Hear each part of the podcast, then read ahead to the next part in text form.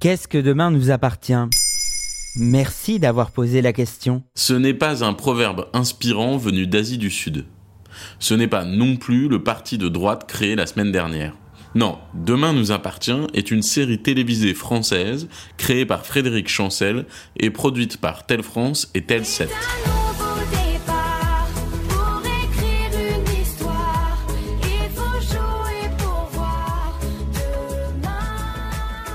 L'histoire se déroule à Sète, en France, au bord de la mer. On y suit le quotidien de six familles.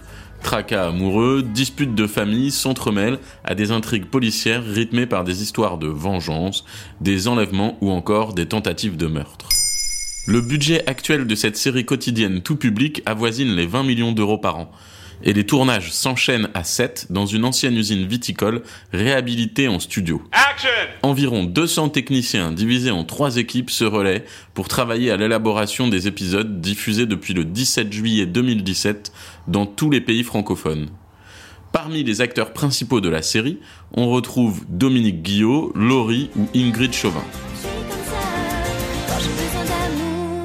Voilà ce qu'est Demain nous appartient.